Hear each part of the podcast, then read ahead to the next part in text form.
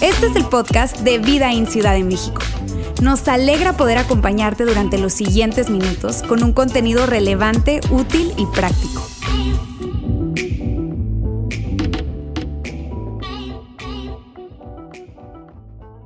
Y miren, hoy en particular yo estoy súper emocionado, la verdad estoy entusiasmado porque hoy es diferente.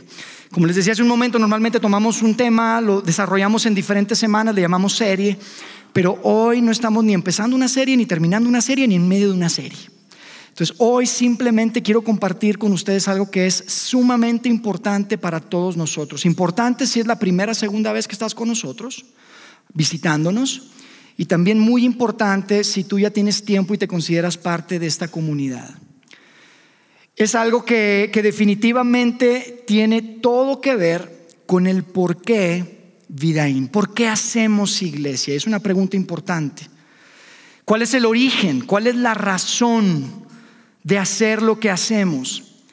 Saben, nuestra iglesia es relativamente joven, es muy joven de hecho. En este, este lugar no tenemos ni un año reuniéndonos.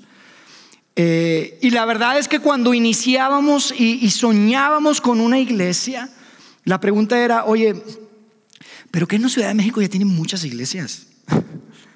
Si tú eres de Ciudad de México lo sabes, hay cientos, tal vez miles de iglesias en esta ciudad. Entonces una iglesia más ¿Por qué? Y la respuesta que venía es, no necesita, esta ciudad no necesita una iglesia más, pero sí una iglesia diferente. Yo quiero hablarte hoy de eso. ¿Por qué una iglesia diferente? ¿Por qué te animamos a ser parte? ¿Por qué todo el tiempo estamos diciendo invita a alguien a que sea parte, a que te acompañe? ¿Por qué decimos y te, retamos y te animamos a servir, a levantar la mano, a dar de tu tiempo? Porque inclusive muchos de nosotros hemos tomado la decisión de dar de nuestras finanzas, de nuestros recursos financieros, imagina, para que este lugar exista. Y para hablar de eso, yo quisiera empezar hablando de ustedes. Quiero empezar con algo que tiene todo que ver con cada uno de ustedes. Porque yo no creo que sea casualidad que hoy estás acá. Yo no creo que sea una casualidad. Yo estoy convencido que Dios quiere que escuches el mensaje que hoy se va a entregar de parte de Dios para ti. Y por eso estás acá. No es casualidad. Entonces, para hablar de ustedes, quiero empezar compartiéndoles la frase, una frase de un, pues un autor americano que vivió hace algunos años, murió el, siglo pasado, y él escribió algo que es muy interesante. Para hablar de ustedes, yo quiero que leamos esta frase que escribió un hombre llamado Tozer. Fíjate lo que dice. Dice, lo más importante en la vida de una persona es lo que viene a su mente cuando piensa en Dios. Esto es tan importante, amigos, ¿sabes? Esto es muy importante. Porque yo creo que sin duda, de verdad, sin duda, lo más importante en la vida de alguien es lo que viene a su mente cuando piensa en Dios. Y yo lo que quiero es tomar esa frase y tal vez convertirla en una pregunta, darle la vuelta y hacerla súper personal para ti y para mí el día de hoy. Quiero hacerte una pregunta que nos va a ayudar a entender dónde estamos parados en nuestro camino de fe, de forma personal, y que está súper conectado, tiene todo que ver con lo que estamos tratando de hacer como iglesia en Vidaín. La pregunta es la siguiente. ¿Qué piensas que Dios piensa cuando Dios piensa en ti? ¿Qué piensas que Dios piensa cuando Dios piensa en ti? Yo creo que todos nos hemos hecho esa pregunta, ¿estás de acuerdo? De alguna manera u otra, tal vez no así como la acabo de presentar, pero en algún momento de nuestra vida todos nos preguntamos, ¿qué será lo que Dios piensa cuando Dios piensa en mí. Y sabes, en base a mis conversaciones, he tenido muchas conversaciones, algunas pues serias, algunas informales, y la verdad es que en mis conversaciones me doy cuenta que la respuesta a esta pregunta, independientemente de cuál es la edad, etapa de vida, nacionalidad, esta es una pregunta que constantemente se responde de la misma manera. Hay una respuesta común que se repite una y otra vez. Hay una respuesta que está ahí presente cuando la gente es honesta, cuando la gente es real. Hay una respuesta que es común y que se repite. Yo te quiero decir algo hoy, yo quiero compartir con ustedes algo porque para mí es muy importante que esta respuesta que escucho constantemente en mis conversaciones no sea tu respuesta. Que no sea mi respuesta, porque es una respuesta que honestamente no trae mucho ánimo. Es una, respuesta que en realidad trae como hasta como tristeza, ¿sabes? No trae mucha esperanza esa respuesta. Por eso es tan importante para mí lo que vamos a hablar el día de hoy, porque esto es lo más importante, es una gran, una gran pregunta. Así que antes de decirte cuál es esa respuesta que se repite todo el tiempo, yo creo que tú ya tienes una idea de cuál es esa respuesta, porque seguramente lo has pensado y vamos a hablar de eso en un momento. En un momento más te digo cuál es esa respuesta que se repite una y otra vez. Yo quiero compartirte algo que me sucedió, de hecho a mí y a mi esposa, hace algunos años. Eh, y, para compartirte tengo que, ser vulnerable y tengo que confesarles algo, ¿ok? Pero que no salga de aquí, ¿me lo prometen? no quiero que salga de aquí, quiero ser vulnerable y quiero decirles algo. En mi persona, una de las cosas que más he tenido que trabajar en mi forma de ser es que soy impulsivo, ¿sabes? Soy de esas personas muy impulsivos que, que hablan antes de pensar, que la riegan y dices, ay, ¿cómo dije eso? Así como que el tema de controlar mis emociones, no creas que es mi fuerte, no se me da natural. Ahora tengo más de 20 años de casado, entonces ya está trabajadito. Tranquilos, ya está trabajadito. Tengo un niño, un hijo de, de 17, una hija de 16, entonces ya está trabajadito. Pero lo que les voy a compartir fue hace 18 años, entonces me entienden, me van a entender, ¿ok? Me van a entender. Es algo que nos, que nos sucedió cuando estábamos justo esperando a mi primer hijo, Eugenio. Mi esposa estaba embarazada y recuerdo que el pensamiento y la conversación que tuvimos Karen y yo es, oye, deberíamos de hacer un viaje antes de que nazca el bebé porque nos va a cambiar la vida. Entonces hay que aprovechar, aprovechemos antes de que nazca Eugenio porque nos va a cambiar la vida. Y recuerdo en ese tiempo, ninguno de los dos conocíamos la ciudad de Nueva York y dijimos, sería buenísimo si podemos ir a Nueva York. Y buscamos y, nosotros vivíamos en Monterrey en ese tiempo, entonces había unos vuelos desde Texas que, que está muy cerca, manejábamos a Texas y de ahí volábamos, nos alcanzaba el presupuesto y nos fuimos a Texas y estábamos en el aeropuerto listos para hacer nuestro viaje a Nueva York para conocer esta increíble ciudad que soñábamos conocer algún día. Hicimos el check-in y todo, todo muy bien y teníamos una conexión en, en, Dallas y recuerdo que pasamos por seguridad, estábamos sentados ahí en la sala de abordar cuando nos dimos cuenta que el vuelo estaba retrasado. Y dije, no, no puede ser porque vamos a perder la conexión. Entonces inmediatamente fui al módulo de información que está ahí ya en, en las salas de abordar y le expliqué la situación y me dice, de hecho sabe que hay otro vuelo que están separados por 25 minutos, pero lo voy a cambiar ese vuelo y tranquilo, va a alcanzar su conexión, no pasa nada, me dio mis pases de, de abordar súper bien, yo dije, ay, qué bueno, gracias a Dios. Todo se resolvió, estábamos sentados ahí, no pasaron ni 15 minutos cuando el vuelo en el que nos habían cambiado aparece cancelado. Y el vuelo en el que estaba originalmente ahora aparecía a tiempo. Dije, no, no es posible. No es posible. Yo ya estaba en ese vuelo, ahora tengo un vuelo cancelado. Entonces fui otra vez, me dice, joven, me da mucha, mucha pena, pero, pero yo ya no puedo hacer nada. Si quiere, salga y vaya al mostrador de American Airlines y ahí trate de arreglar para ver si le pueden regresar ese vuelo. Entonces salgo, le digo a mi esposa, no te preocupes, yo lo resuelvo. Ahorita vas a ver. Y voy para allá y hago fila. La señorita no me quiso atender, me dijo, haga fila. Entonces estoy haciendo fila y estoy nervioso porque se está pasando el tiempo. Y cuando llego al, mostrador, la señorita me dice, mire, ¿sabe una cosa? Si quiere, regrese mañana. Porque hoy ya no le puedo ayudar, no puedo hacer nada. Y entonces yo dije, a ver, no puede ser. Dije, señorita, yo no sé, ustedes saben, un tipo esperando su primer bebé, así, con toda la vida por delante. Entonces agarré mis boletos de los pases de abordar y le dije, mire, no sé cómo le va a hacer, señorita, pero me ponen el vuelo que yo estaba. Entonces los azoté, los, los, pases de abordar así en el mostrador. Bueno, la señorita hizo como dos pasos para atrás, tomó el teléfono y llamó a la policía. Dijo, aquí hay un hombre muy alterado que está poniendo en riesgo mi seguridad. Por favor, necesito apoyo. Y yo dije, esto es una broma, no puede ser. Miren, no les hago largo el cuento. No éramos bienvenidos en American Airlines. Ni en un vuelo, ni en otro, ni en el del otro día.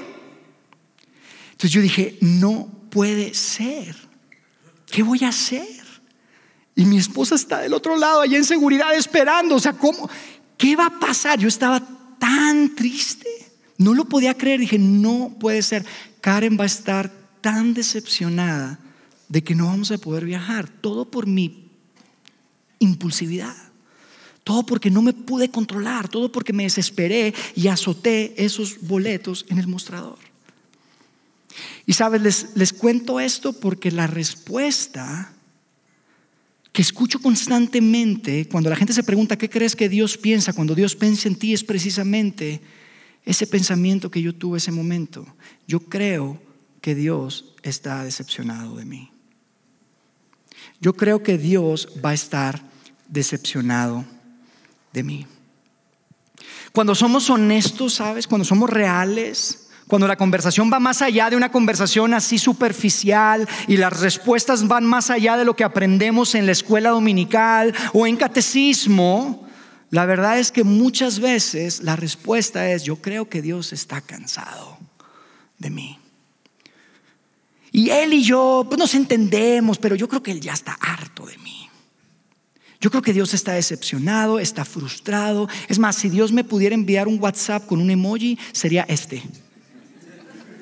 Ese es, lo, que, es lo que Dios me enviaría. Es la verdad. Y, entonces lo que pasa es que terminamos alejándonos.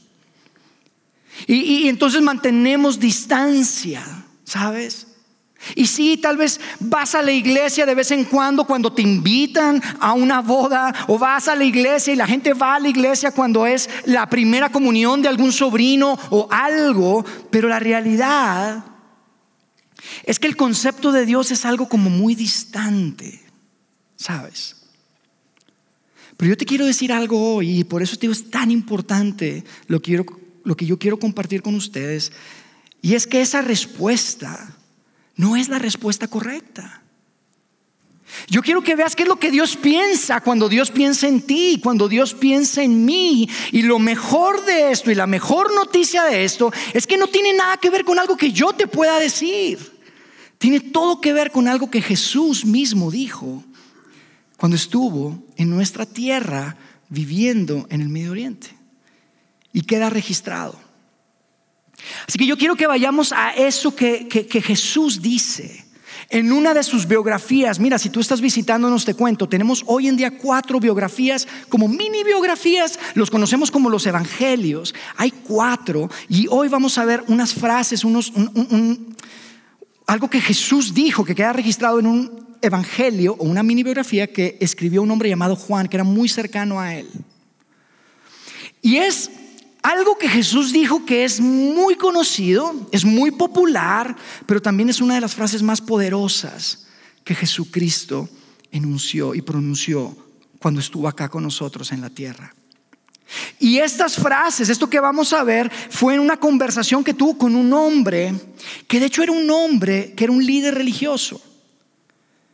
Y no quiero que te adelantes, pero te voy a decir cómo se llamaba. Este líder religioso se llamaba Nicodemo. Pero quiero que escuches hoy lo que vamos a hablar como si fuera la primera vez que escuchas esta historia. Probablemente ya la has escuchado, pero quiero que pienses en esto. Nicodemo, como tú y como yo, se hacía preguntas. Y tal vez muchas veces cuando venía a su mente, ¿qué es lo que Dios piensa cuando Dios piensa en mí? Tenía dudas. Y si había alguien que debería estar seguro de que la respuesta no es que Dios está decepcionado de mí, era él. ¿Sabes por qué? Porque él era un líder religioso. Era un hombre que se dedicaba a portarse bien. Ese era su trabajo. Él cumplía las leyes que Dios había entregado. Sin embargo, como tú y como yo otra vez, tenía preguntas y escuchó de Jesús. Y sabemos que de madrugada un día se acerca para tener una conversación con Jesús. Y en esa conversación Jesús viene a decir algo que nos responde a ti y a mí, que es lo que Dios piensa cuando Dios piensa en ti. Y quiero que veamos la primera palabra de esa frase que probablemente tú has escuchado muchas ocasiones. Y la primera palabra con la que Jesús responde en esa conversación a Nicodemo, esta pregunta tan importante para todos, es la palabra ¿Por qué? Pero no por qué como pregunta, es ¿por qué? Es una respuesta. Y es increíble, de hecho yo te quiero decir una cosa, Jesús está a punto de decirte qué es lo que Dios piensa cuando Dios piensa en ti y todo empieza con la palabra ¿por qué? De hecho empieza con tres letras que son las que están ahí, por. Y por eso las puse en amarillo en la, en la lámina. ¿Por qué? Porque esta palabra, aunque parece una casualidad, para nosotros es súper importante, ¿sabes? Por es algo súper importante para nosotros. Probablemente la has visto por ahí, en las redes, en algún lugar. Yo te digo, te quiero decir por qué son tan importantes. Y, si, esto de Dios y la iglesia es algo nuevo para ti, yo te quiero decir una cosa. El mensaje de lo que vamos a, estamos a punto de leer son las mejores noticias que puedes escuchar en tu vida. No lo digo a la ligera. Y todo empieza con tres palabras que son por. Mira, por es una preposición, lo usamos mucho en nuestro idioma, eh, el español, en nuestro lenguaje español usamos mucho, usamos por para decir por si acaso, ¿verdad? O decimos llegué tarde por el tráfico. Y usamos mucho la palabra por, pero la definición a la que yo quiero apuntar y que yo creo que tiene todo que ver con lo que Jesús estuvo conversando con Nicodemo, tiene que ver con una definición que es diferente. Y cuando hablamos de por en este sentido, es cuando decimos estar a favor de. Jesús inicia con decir, con estas tres letras, por, y, y tiene todo que ver con estar a favor que, por el bien de. Cuando decimos estoy por ti, amigo. Y Jesús empieza su respuesta con eso. Así empieza diciendo por, y a mí me encanta porque independientemente de que seguramente has escuchado este verso muchas ocasiones, de hecho yo te quiero decir una cosa, este es yo creo que el, primer verso que yo memoricé este, de niño, probablemente tú también, y ya lo sabes y ya lo estás pensando ahí, pero quiero que te detengas y que veamos lo importante de estas tres letras, lo importante de esta palabra, lo importante de este mensaje de Jesús, que muchas veces se olvida, ¿sabes? Se olvida. Tú conoces este, esta frase, tú conoces este verso, tal vez te lo memorizaste de niño, pero se nos olvida y especialmente se olvida eh, en personas como yo que está acá al frente, que traen un micrófono los domingos, en lugares como este, en ambientes de iglesia, se nos olvida. Te digo por qué se nos olvida. Si somos honestos, al día de hoy, la gran mayoría de la gente conoce a la iglesia por lo que está en contra. ¿Sí o no? Ah, la iglesia, sí. ¿Me quieres invitar a la iglesia? No, pero ahí están en contra de los. Ahí están en contra de las. Ahí están en contra de, ahí están en contra de esto otro. ¿Sí o no? Están en contra. La gente conoce a la iglesia por lo que está en contra. Yo te quiero decir una cosa, ese no va a ser nuestro caso, eso no es vidaín, eso no va a ser lo que vamos a ser conocidos. No vamos a ser conocidos por eso, porque ese no es el mensaje de Jesús. El mensaje de Jesús empieza con tres letras que tienen que ver con algo que Dios está a favor de, no en contra de está a favor de. Y la siguiente frase, y me voy a detener, no se desesperen, dice, porque de tal manera, porque de tal manera, y me detengo ahí porque sabes, esas dos palabras, tal manera, califican lo que viene después. Porque de tal manera, Jesús está a punto de decirnos cuál es la respuesta. Jesús está a punto de decirnos a, favor de quién está Dios y es de tal manera, ¿sabes? No es a la ligera, no es casual, no es algo pequeño, es de tal manera. Y después dice, de tal manera que amó Dios al mundo. ¿Qué piensas que Dios piensa cuando Dios piensa en ti? Dios te amó, amigo. Dios te amó, amiga. No importa cuál sea tu pensamiento, no importa cuál sea tu situación. Tú crees que Dios está decepcionado de ti, tú crees que Dios está harto de ti, tú crees que Dios está en el cielo con los brazos cruzados diciendo, uy, ¿en serio? Eso es lo que estás haciendo con tu vida. Jesús viene a decirnos, no, eso no es lo que Dios piensa cuando Dios piensa en ti. Dice, porque de tal manera amó Dios al mundo. Y tal vez estás pensando, pues sí, Dios habló, amó al mundo, pero, pero Jair, nuestro mundo tiene casi 8 o más de 8 billones de personas. ¿Cómo puedo creer, cómo puedo abrazar el que haya un Dios que me ame a mí personalmente? Y yo te quiero decir algo, amigo, si tú crees que eres demasiado pequeño para Dios, tu Dios es demasiado pequeño. Si tú crees que eres demasiado pequeño para Dios, tu Dios es demasiado pequeño. Tenemos un Dios que te conoce por nombre, ¿sabes? El creador del universo te ama de tal manera. Esas son las palabras de Jesús. Por eso para mí es tan importante que como comunidad, como iglesia, como comunidad de fe, este sea nuestro mensaje, ¿sabes? Es algo que hemos escuchado tantas veces, pero otra vez se nos olvida. Y por eso es tan importante, porque aunque tú estés dudando y diciendo, pero es que yo no sé, yo cómo puedo estar seguro, yo te quiero decir que yo estoy convencido de esto, no solamente por lo que hemos leído hasta ahora, sino por lo que viene después. Y lo que viene después a mí me da una seguridad que lo que está diciendo Jesús respecto a su amor, que es de tal manera por el mundo, que te incluye a ti, es algo demasiado poderoso. Es algo que te incluye a ti y que de muchas maneras, en esencia, está diciendo, porque de tal manera amó Dios a Yair, a Karen, a Luis, a Arturo. Él te conoce por nombre, ¿sabes? Y lo que dice después es esto, dice, de tal manera amó Dios al mundo que dio a su Hijo unigénito. Y esta es la parte donde viene lo bueno, amigos. Aquí viene lo bueno porque Jesús nos va a entregar y nos va a pintar una visión. ¿Ok?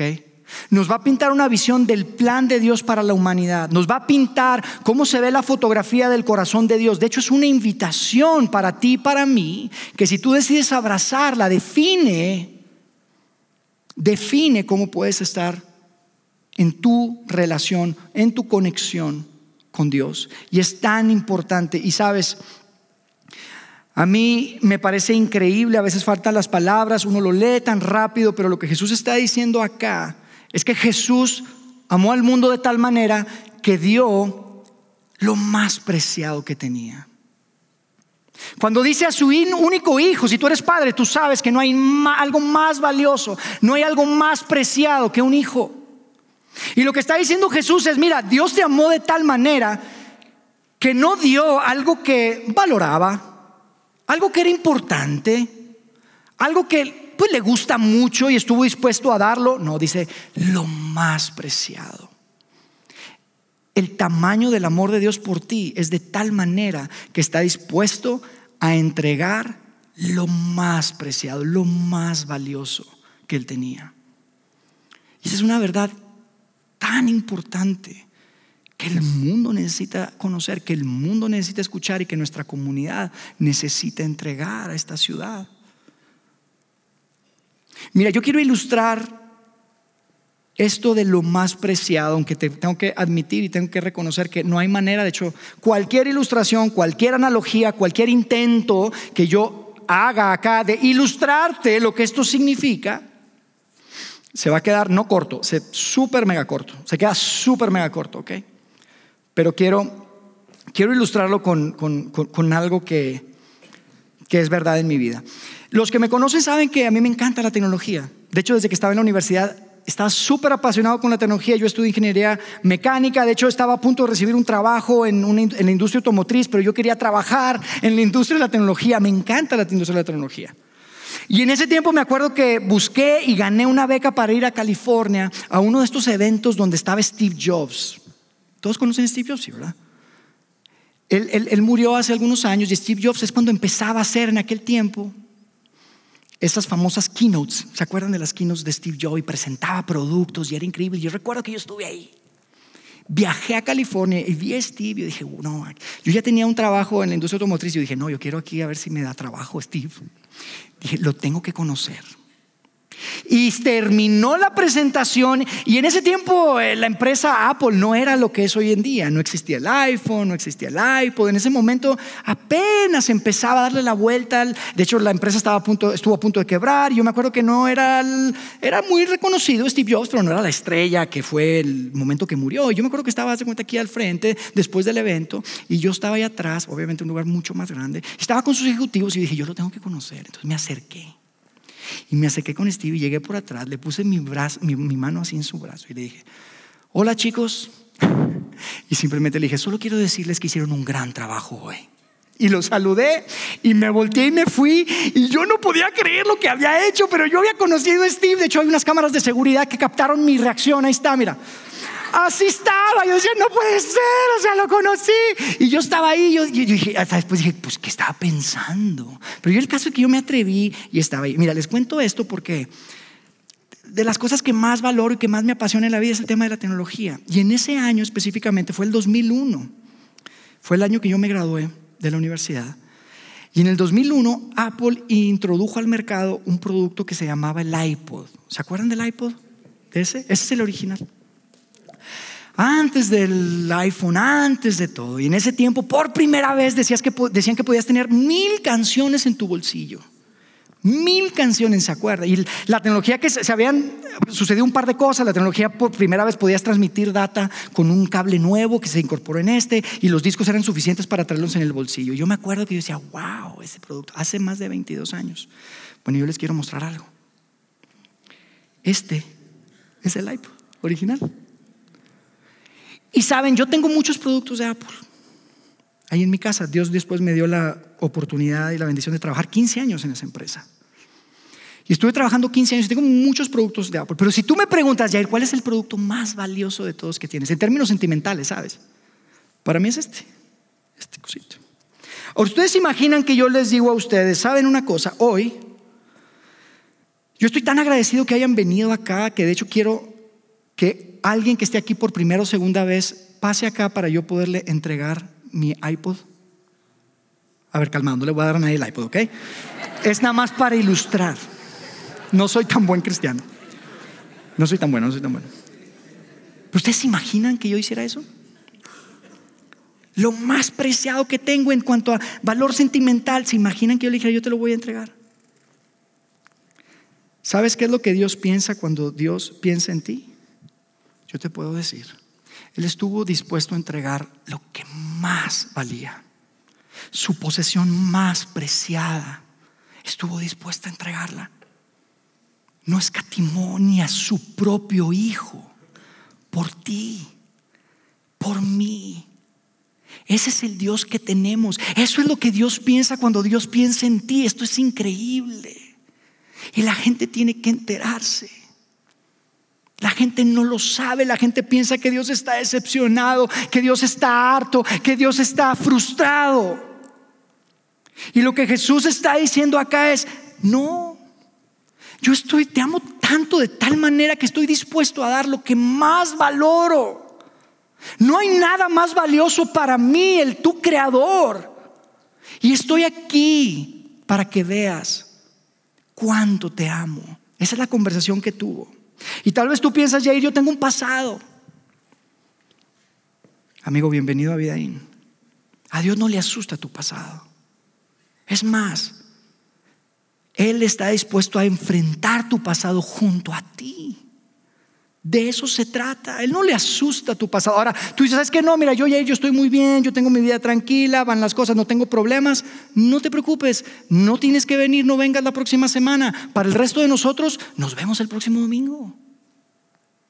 Porque Dios está ahí esperando acompañarte cualquier proceso y quiere recordarte y quería que hoy estuvieras aquí para que pudieras escuchar que de tal manera Dios te amó que entregó lo más valioso.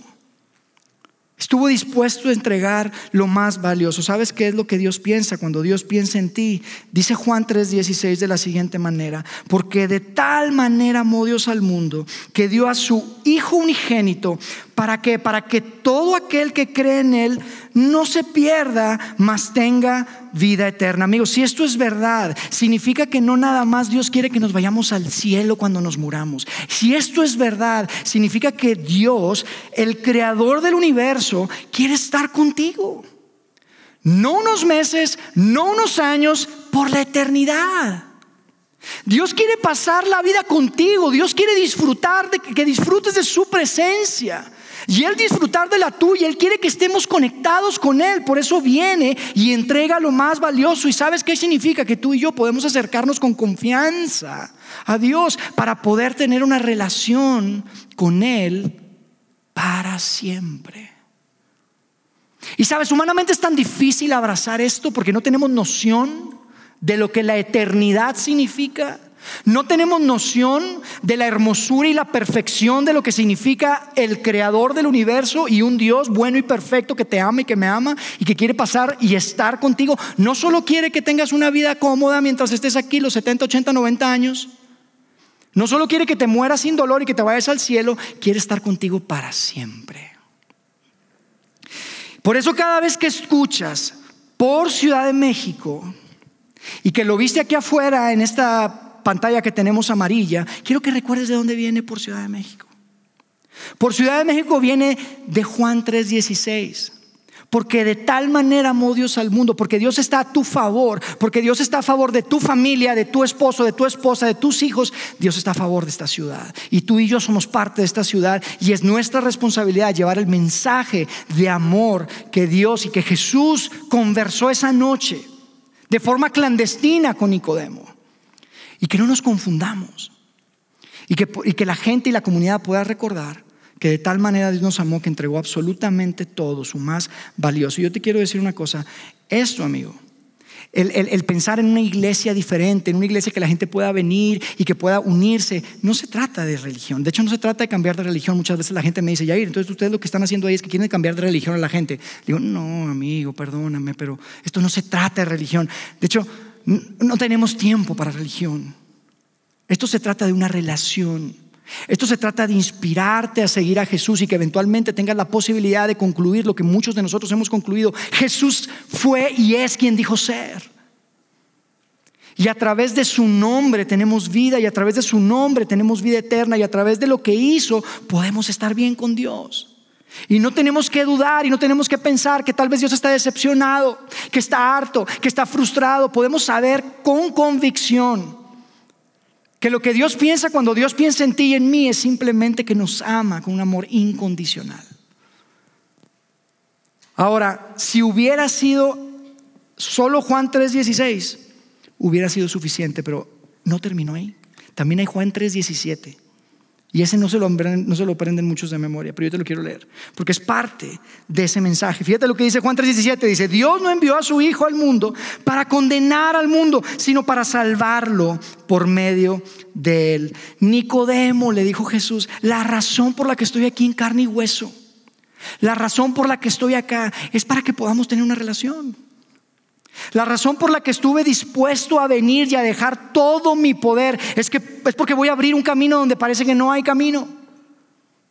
No es el cielo cuando te mueras, es mucho mejor que eso. Eso es lo que Jesús le está diciendo a Nicodemo. Y yo te digo una cosa, la verdad es que no se trata de sobresimplificar, ¿sabes? Muchas veces las personas piensan, ya estás como sobresimplificando este tema, ¿no? Eso nada más, ustedes dicen que existen para inspirar a las personas a seguir a Jesús, pero hay que hacer algo. Amigo, no lo creo. No lo estoy sobresimplificando. El amor de Dios es tan grande que yo estoy convencido que cuando tú entiendes y abrazas la verdad del amor de Dios por ti y por mí, ahí entonces tienes que hacer algo, pero no para ganarte su amor, sino porque no tienes opción. Dices, yo, yo, yo quiero hacer algo. Yo quiero, no hay nada que tú puedas hacer para que Dios te ame más, ¿sabías? No hay nada que tú puedas hacer para que Dios te ame menos. No hay nada que tú puedas hacer o dejar de hacer para ganarte el amor y el favor de Dios. No hay nada. Cuando tú ves el sacrificio que Él hizo, cuando tú ves el valor de lo que Él puso sobre la mesa por ti, no tienes más que decir, Dios, aquí estoy, ¿qué hago? Pero no es al revés y no es sobre simplificar. El amor de Dios es tan grande que permite que nos podamos conectar y relacionarnos con Él. Y dice su palabra que podemos acercarnos al trono de su gracia. ¿Sabes cómo? Con confianza. Con confianza. Que la mejor manera de describir a Dios, y estas son palabras de Jesús, no mías, dijo, es como, como papá, ¿sabes? Como un buen padre. Los que hemos tenido la bendición de tener un buen padre, es pum, inmediatamente. Si tú no lo tuviste, yo te quiero decir, es un papá perfecto. Imagínate que tu papá fuera perfecto.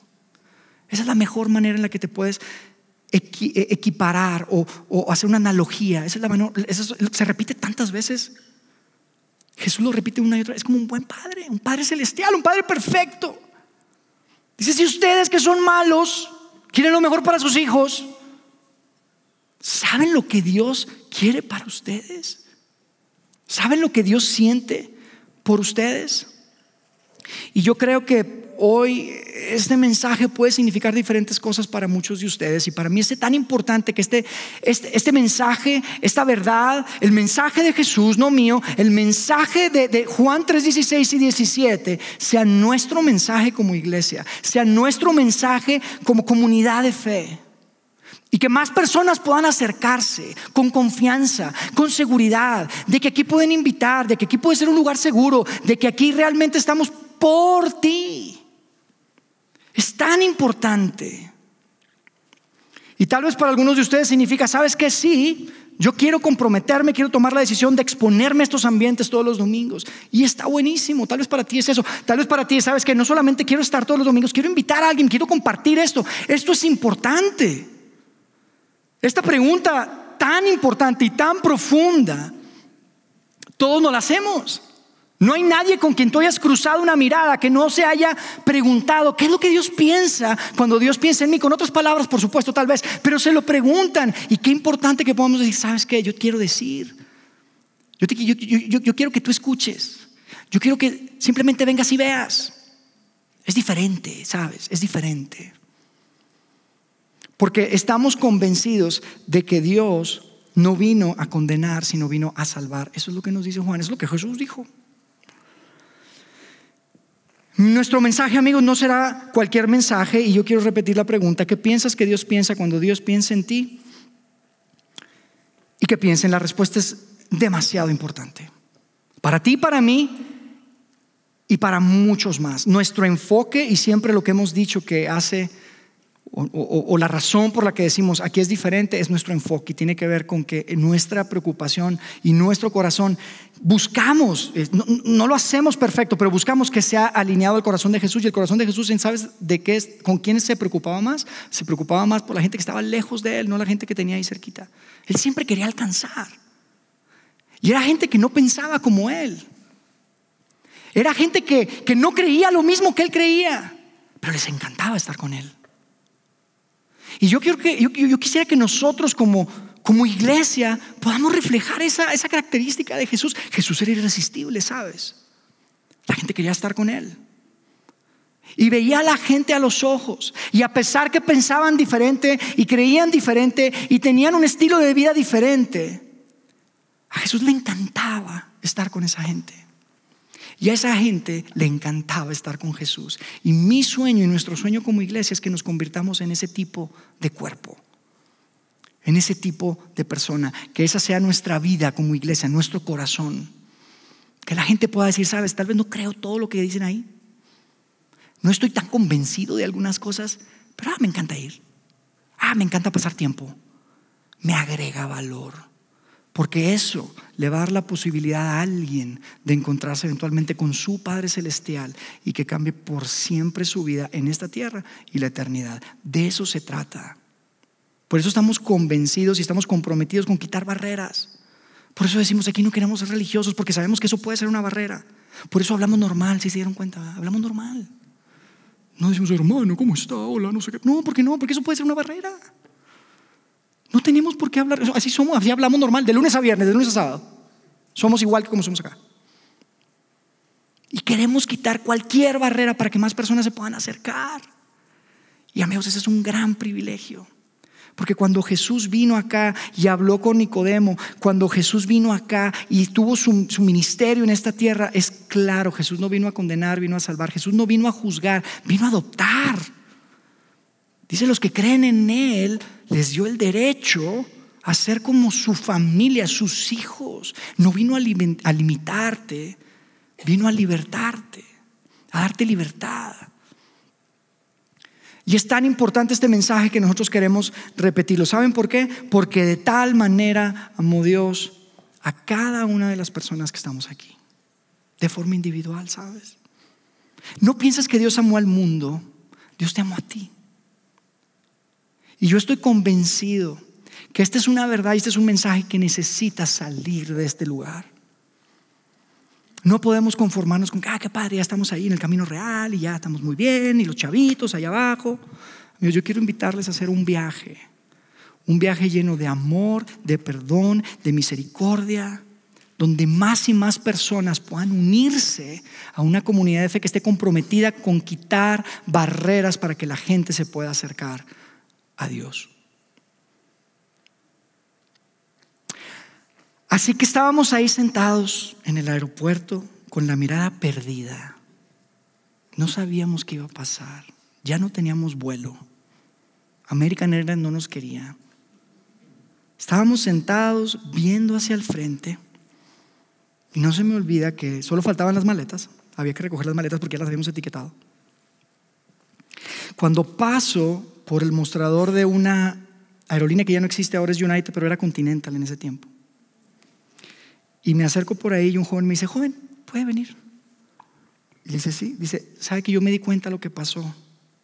Y le quiero decir algo, ahorita hay mal tiempo. Entonces usted, si no toma ese vuelo, puede entrar en esta página y le van a reembolsar todo su dinero y nosotros le ofrecemos un vuelo por exactamente el mismo costo y véngase con nosotros y lo llevamos a Nueva York hoy.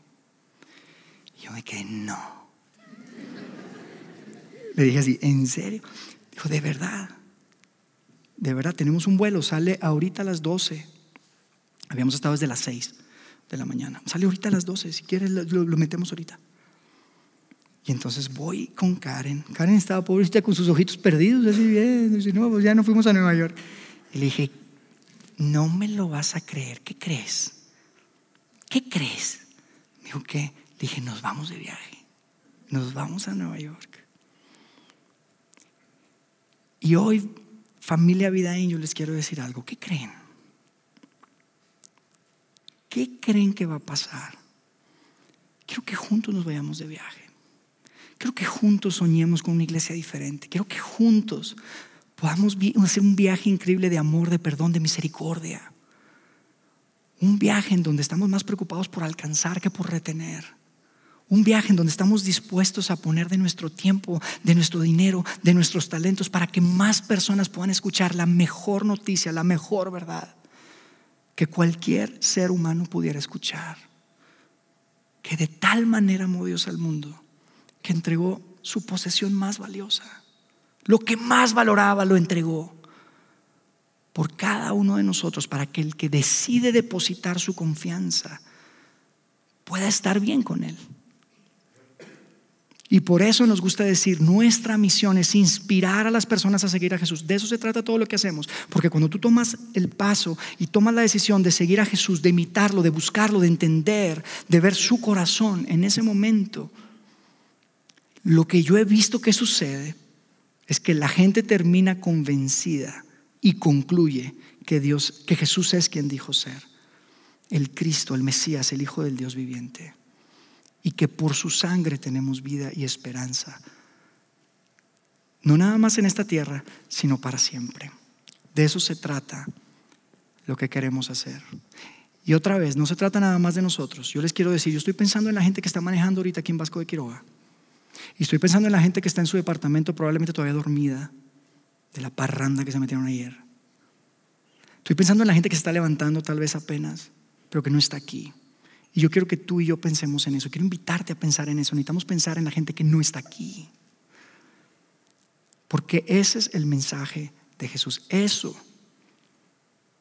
esas son buenas noticias y vale la pena compartirlas. Déjame hacer una oración y terminamos. Dios, gracias. Gracias porque podemos ver en tu palabra, podemos ver en esta conversación tan increíble el gran amor que tienes por tu creación, por tus hijos, Dios. Gracias porque nos amas. Gracias porque tuviste a bien el no aferrarte. Gracias porque eres un Dios de amor que da. Perdona, Padre, si a veces creemos que tú vienes a quitar algo.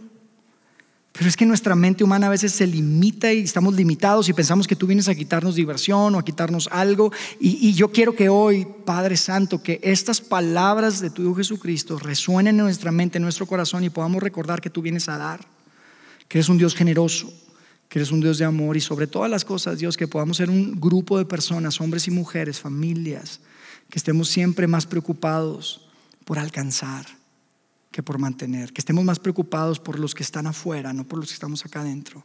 Que cada cosa que hagamos pueda estar alineada a tu corazón, generoso, amoroso y de perdón. Gracias porque podemos hacer iglesia a Dios. Gracias porque podemos estar juntos aquí hoy.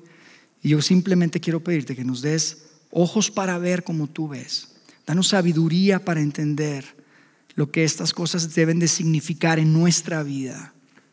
Y danos el valor para llevar a cabo lo que, eh, las acciones y que demos los pasos que necesitamos dar, Padre. Gracias por tu iglesia y pongo tu iglesia en tus manos, Padre, en el nombre de Cristo Jesús. Amén.